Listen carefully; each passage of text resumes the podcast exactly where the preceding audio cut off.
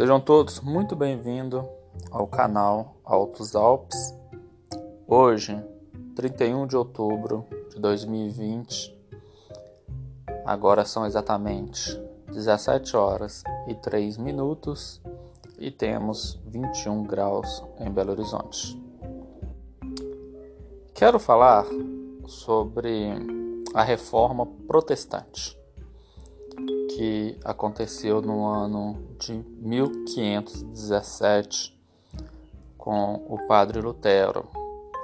Hoje faz exatos 503 anos que naquela época o Lutero ele fez um protesto contra 95 defeitos que a Igreja Católica tinha. A Igreja Católica naquela época era a principal igreja cristã no mundo. Era uma igreja perfeita, uma igreja santa. Porém, tinha 95 defeitos. E quando Lutero questionou esses defeitos, ele foi excomungado daquela igreja e a partir disso ele funda o que ele chama de reforma protestante. Funda não, dar-se início a este movimento é, da reforma protestante, ou seja, ele estava protestando contra aqueles 95 defeitos que a Igreja Católica possuía. E ali surge, na Alemanha, a Igreja Luterana, liderada pelo Padre Lutero. E a Igreja Luterana, ela teve bases bíblicas excelentes, né? Quando Lutero fala que é somente as Escrituras, somente a fé, somente Cristo que é capaz de mudar o ser humano. Então, tudo que o ser humano precisava era de Cristo. E até hoje, né? Tudo que o ser humano precisa é de Cristo. É, e quando ele fala somente pela fé, é porque um homem sem fé ele está morto, né? É a fé que vigora a vida a cada dia. E quando ele fala somente pelas Escrituras, porque a Bíblia é para o cristão o vademecum, para o advogado, né? Ali está todas as leis, todos os direitos, todas as obrigações. E se ultrapassa aquilo, opa, então já não é mais ensinamento de Cristo, né? Já é algo que temos que desconsiderar, né, gente? E, e isso que é o bonito, né, de Lutero, é que ele mostra a simplicidade do Evangelho, porque tudo está na Bíblia, né? Tudo é para Cristo. E, e hoje, né, após essa reforma ter iniciado há 503 anos atrás, a gente tem visto vários movimentos que vai contra os princípios da fé, contra os princípios da moralidade e até mesmo contra os princípios intelectuais das pessoas, porque existe muitos líderes religiosos que fazem coisas absurdas, coisas que é antibíblico. Então, temos que rever esse conceito.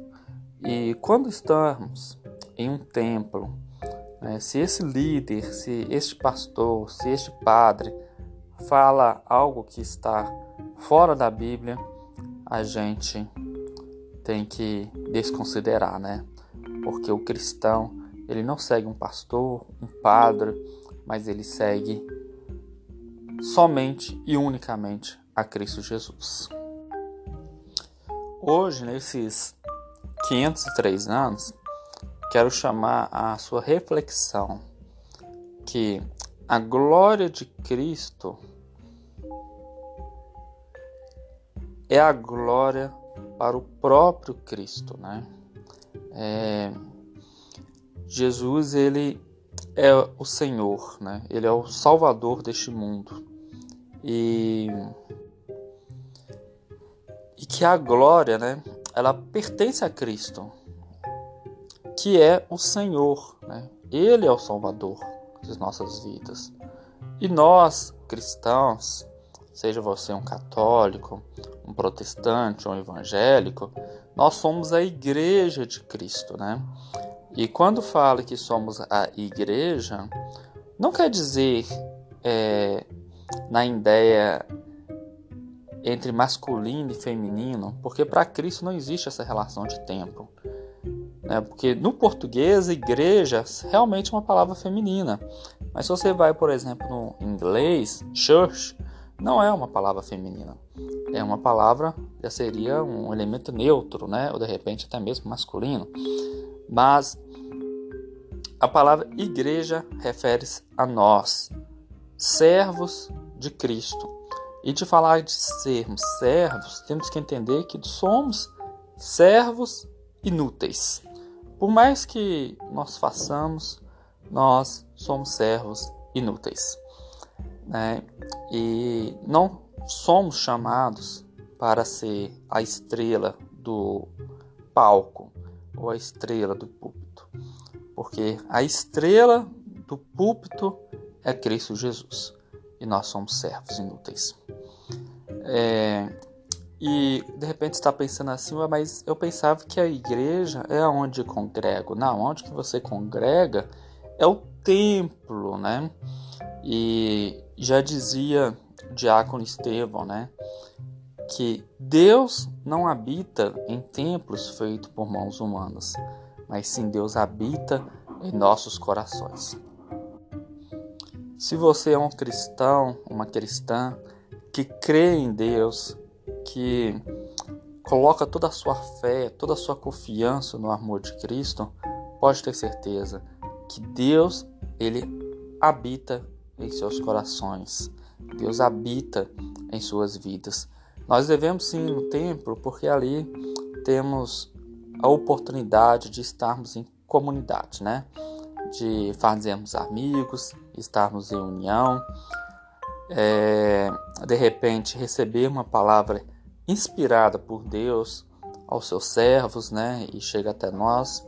Porém, a igreja é nós. Somos a igreja de Cristo. Eu já vi algumas igrejas falar assim, né? Ah, você tem que tirar o sapato para subir no altar, que o altar é santo. Não, não é o altar que é santo, mas sim nós somos santos através da santificação de Cristo em nossas vidas. Nós somos muito mais do que o altar é, construído por seres humanos, né? Eu já vi gente falando assim, ah, você tem que fazer corrente na igreja. Não, a corrente da igreja, isso não se aplicava na época de Cristo. Você tem que fazer sacrifício. Isso acabou lá no judaísmo, gente. O Oséias disse, né? Obediência quero, né? Sacrifícios não. Então Cristo quer que você obedeça às escrituras, como já dizia Lutero, né? Somente as escrituras. Temos situações como a rosa ungida, até mesmo a teologia da prosperidade. Isso aí são coisas feitas por homens que não são de Cristo Jesus, né? Então, hoje em 503 anos da Reforma Protestante, eu quero deixar um atento a todos os cristãos que nós possamos continuar estarmos é, reformando Cristo em nossas vidas, né? Que o princípio de Cristo esteja em nossas vidas somente através da Escritura, somente através da fé e somente através de Cristo em nossas vidas, né? O que a gente ouve e não não nos traz acréscimos, deixamos de lado e apenas aproveitamos o que Cristo ensinou. E isso é ser cristão. Que Deus abençoe a sua vida, a sua família. E lembre-se, todos juntos construiremos um mundo muito melhor. Graça e paz a todos.